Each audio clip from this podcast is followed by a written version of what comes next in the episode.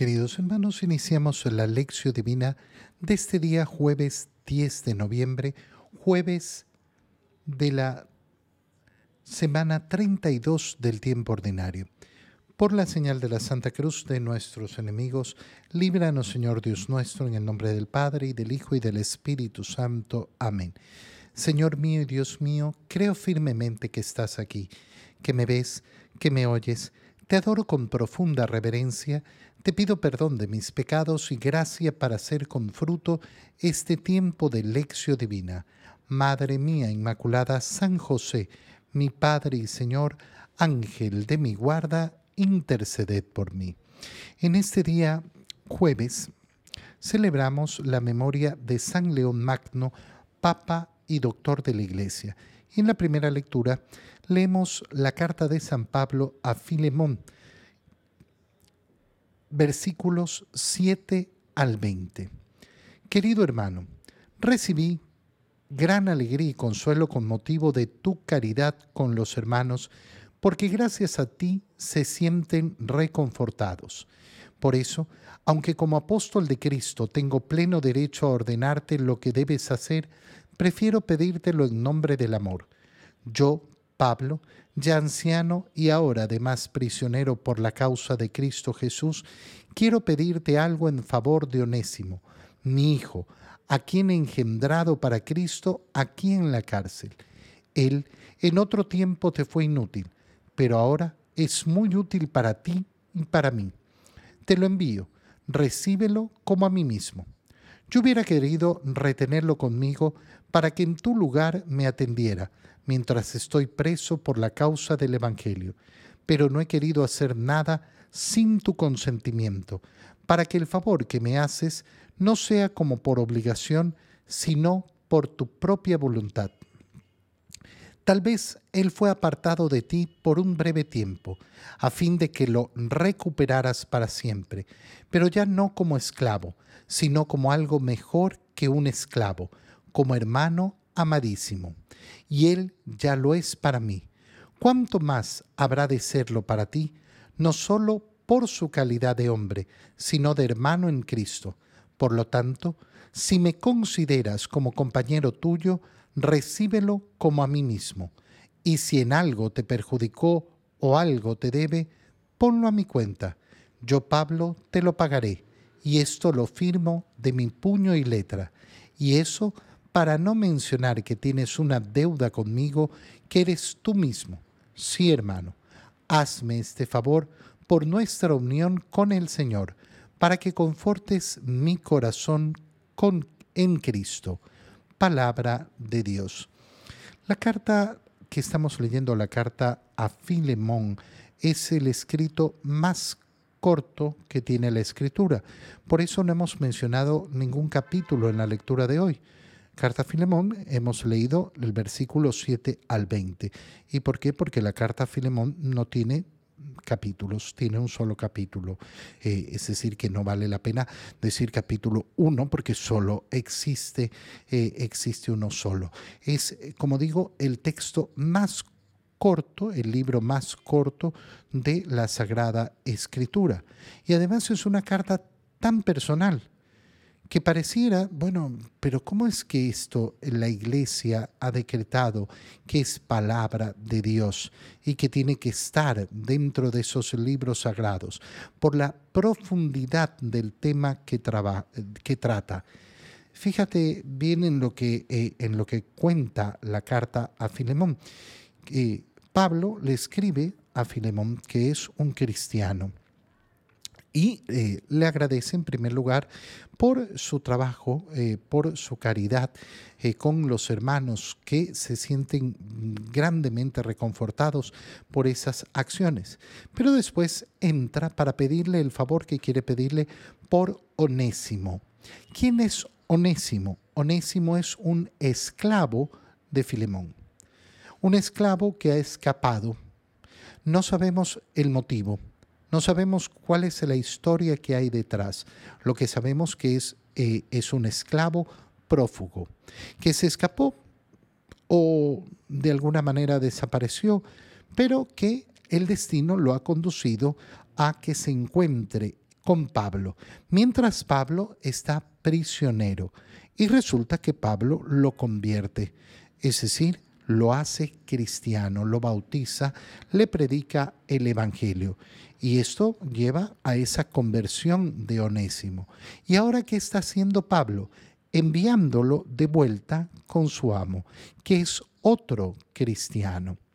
Y por tanto tenemos que esta relación eh, de dependencia del uno y del otro a nivel socioeconómico, uno es el Señor, eh, el, el amo, y el otro es el esclavo, ha sido cambiada por el bautizo que los dos han recibido. Y ahora son hermanos, hermanos en Cristo. Y esto es lo que va a poner de manifiesto Pablo en su carta, cómo se lo está devolviendo para que lo reciba de una nueva manera. Y la ofensa que haya cometido, no sabemos qué tan grave haya sido, Pablo le dice, bueno, métela en mi cuenta. Vamos viendo eh, los detalles porque son verdaderamente bellos.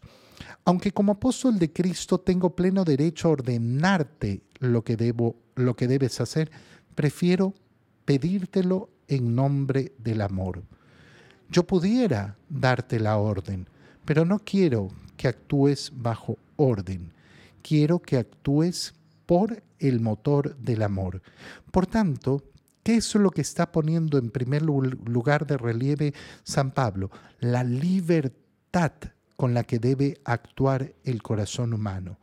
El camino de Cristo es un camino de liberación y un camino que por tanto se puede caminar solo en plena y en verdadera libertad. Solo en plena libertad. Y así es como lo va a tener que hacer San Pablo. Va a tener que hacerlo en, eh, eh, perdón, eh, Filemón, va a tener que hacerlo en esa libertad. Yo, Pablo, ya anciano y ahora además prisionero por causa de Cristo, quiero pedirte algo en favor de Onésimo. Mi hijo, y ahí le explica a San Pablo, lo he engendrado para Cristo aquí en la cárcel, es decir, le he predicado el Evangelio y ha terminado recibiendo el bautizo. Por tanto, ya no te estoy mandando de vuelta a tu esclavo, te estoy mandando de vuelta a mi hijo que es tu hermano. Eh, en otro tiempo te fue inútil, pero ahora es muy útil para ti y para mí. Te lo envío. Recíbelo como a mí mismo. En otro tiempo te fue inútil. Era un esclavo más. Era un esclavo más, posiblemente de muchos que tenía Filemón.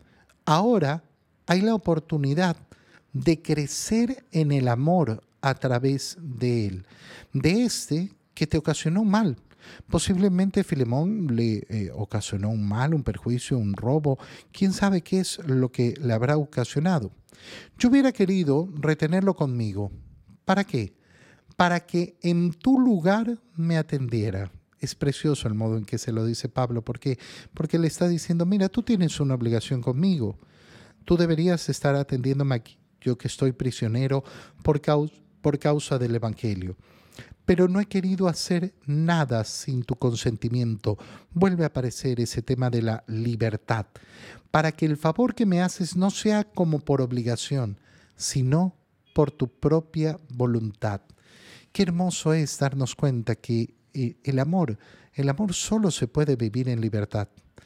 El amor obligado, el amor cobrado, no sirve de nada porque no puede haber obligación en el amor. Por eso Dios no nos obliga nunca, nunca nos obliga. Tal vez Él fue apartado de ti por un breve tiempo a fin de que lo recuperases para siempre, pero ya no como esclavo, sino como algo mejor que un esclavo, como un hermano amadísimo. ¿Qué le está inventando, eh, invitando San Pablo a ver a Filemón? Mira la vida desde una perspectiva sobrenatural. Ese mal que te ocasionó Onésimo, tu esclavo, ahora se ha convertido en un bien. El Señor tenía un plan mucho mejor. Posiblemente como esclavo nunca hubiera llegado a entender el Evangelio, nunca hubiera llegado efectivamente a recibir el Evangelio. Posiblemente hubiera recibido la predicación del Evangelio, pero en esa situación de esclavo, es decir, en esa situación donde falta la libertad. Y entonces, claro, no, no, no hubiera recibido la fuerza del Evangelio. Pero resulta que Dios ha querido esto justamente para entregártelo ahora ya no como esclavo, sino como hermano. Él ya lo es para mí. ¿Cuánto más habrá de serlo para ti?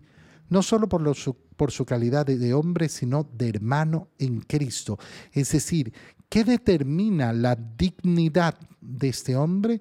No solo su condición humana, sino que su dignidad ha sido elevada en Cristo. Y esto es precioso. Es el motivo de fondo por el cual eh, efectivamente en la predicación del Evangelio se va a volver insoportable la condición social que permite la esclavitud. No, no, no es por casualidad que es en el cristianismo donde va desapareciendo la idea de la esclavitud, porque claro, es imposible predicar un sistema donde hay seres humanos esclavos de otros si es que yo soy consciente de que somos hermanos en Cristo y que la dignidad de la persona, por tanto, no radica en su condición social o económica, sino que radica en esa salvación ofrecida por Cristo. Por lo tanto, si me consideras como compañero tuyo, ahora no le habla como padre, no le habla desde arriba. Mira que ha dicho, eh, mi hijo onésimo, yo lo he engendrado, pero ahora soy hermano de él. No estoy por arriba, somos hermanos en Cristo. Y lo mismo contigo, soy un compañero tuyo, recíbelo como a mí mismo. Y si en algo te perjudicó, ponlo en mi cuenta. Yo, yo te lo pago. Claro, recordándote que tú a mí me debes, tú a mí me debes. Eh, la deuda que tienes conmigo, que eres tú mismo. ¿Por qué? Porque yo te prediqué el Evangelio, porque yo efectivamente te brindé el bautizo. Y entonces haz esto en ese amor. Hazme este favor por nuestra unión con el Señor para que confortes mi corazón en Cristo. En el Evangelio, Continuando con la lectura del Evangelio de San Lucas, leemos el capítulo 17, versículos 20 al 25. En aquel tiempo los fariseos le preguntaron a Jesús, ¿cuándo llegará el reino de Dios? Jesús les respondió, el reino de Dios no llega aparatosamente, no se podrá decir está aquí o está allá, porque el reino de Dios ya está entre ustedes. Les dijo entonces a sus discípulos, llegará un tiempo en que ustedes desearán disfrutar siquiera un solo día de la presencia del Hijo del Hombre y no podrán. Entonces les dirán, está aquí o está allá, pero no vayan corriendo a ver, pues así como el fulgor del relámpago brilla de un extremo a otro del cielo, así será la venida del Hijo del Hombre en su día pero antes tiene que padecer mucho y ser rechazado por los hombres de esta generación. Palabra del Señor. Como ya sabemos, estamos llegando al final del año litúrgico, acercándonos eh, a los últimos domingos eh, del año litúrgico. Este domingo que viene es el penúltimo, el siguiente domingo 20 de noviembre será el último eh, el último domingo en que celebramos a Cristo Rey. Y la Iglesia nos va a invitar una y otra vez durante estos días a reflexionar sobre esas realidades últimas. Y entonces le preguntan los fariseos al Señor, ¿cuándo llegará el reino de Dios? Primer nivel de la respuesta, no va a llegar el reino de forma aparatosa. No se podrá decir está aquí, está allá, ay, porque se ve. ¿Y por qué? Porque el reino de Dios ya está entre ustedes. Y aquí comienza a formarse esta doble realidad del reino de los cielos. Ese reino que ya está presente entre nosotros, pero que todavía no, o mejor dicho, todavía no en plenitud. ¿Nosotros vivimos ya el reino de los cielos? Sí, claro. El verbo de Dios se hizo carne. Dios vino a habitar entre nosotros. El reino se ha hecho presente en el mundo y sigue estando presente. Sigue estando presente en la acción del Espíritu Santo y sobre todo sigue estando presente en la Eucaristía que es el mismo cuerpo de Cristo. Pero todavía no se manifiesta en plenitud. Pero lo primero que les está respondiendo a los fariseos es esto el reino de los cielos ya está, ya está. ¿Por qué? Porque yo estoy aquí. El reino de los cielos, ¿qué es? No es un lugar. El reino de los cielos es la presencia de Dios. Esa presencia que ha estado en la antigua alianza, que se manifestó en el arca de la alianza junto al pueblo, que se manifestó en esa presencia que Dios prometió incluso cuando se perdió el arca en el templo de Jerusalén, pero que se ha hecho absoluta, total, en la presencia de Cristo en el mundo, es decir, del verbo encarnado. Pero resulta que ese verbo encarnado ha tenido un tiempo en la tierra y después ascendido, a pesar de que su presencia permanece en la acción de la iglesia a través del Espíritu Santo. Y vendrá la segunda venida del Señor. Y por eso es que entra a explicarle a sus discípulos. Llegará un tiempo en que ustedes desearán disfrutar siquiera un solo día de la presencia del Hijo del Hombre. Entonces les comienza a decir, miren, voy a ser arrebatado de ustedes y no van a poder gozar de esa presencia tal y como la tienen ahora. Los apóstoles los discípulos podían ver, tocar, escuchar al Señor. Y eso va a terminar. Es un tiempo determinado el que va a durar. Y entonces, ¿qué va a ocurrir? Entonces les dirán, está aquí, está allá, pero no vayan corriendo a ver. Aquí comienza a hablar el Señor entonces de esa llegada de la plenitud del reino, donde ya su presencia no será su primera presencia eh, en, en, el tiempo que duró, no será esa presencia sacramental que gozamos hoy, sino esa presencia en plenitud definitiva. ¿Y qué nos manda el Señor? Miren, no se apresuren, no vayan corriendo a ver, ay, que está aquí, que está allá, que ya llega el fin del mundo. Eh, no crean, no crean a los que les anden anunciando el fin del mundo por aquí y por allá. No les crean. ¿Por qué? Porque así como el fulgor del relámpago brilla de un extremo a otro del cielo, así será la venida del Hijo del Hombre en su día. Es decir, nadie la puede anticipar. Nadie puede anticipar el momento. Nadie, nadie puede anticipar el momento en el que vendrá el Hijo del Hombre para hacer plena esa presencia del reino entre nosotros. Antes de que eso suceda, en todo caso, el Hijo del Hombre tiene que padecer mucho y ser rechazado por los hombres de esta generación. Les está haciendo nuevamente el anuncio de la pasión. El anuncio de la pasión que ya se los ha hecho varias veces.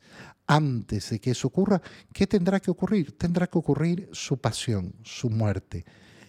Y después, después ya vendrá esa segunda venida, esa venida que nosotros esperamos, llenos de fe, llenos de esperanza, es decir, llenos de alegría. Esperamos la venida del Señor. Te doy gracias, Dios mío, por los buenos propósitos, afectos e inspiraciones que me has comunicado en este tiempo de lección divina. Te pido ayuda para ponerlos por obra. Madre mía Inmaculada, San José, mi Padre y Señor, Ángel de mi guarda, interceded por mí. Queridos hermanos, que tengan todos un muy feliz día.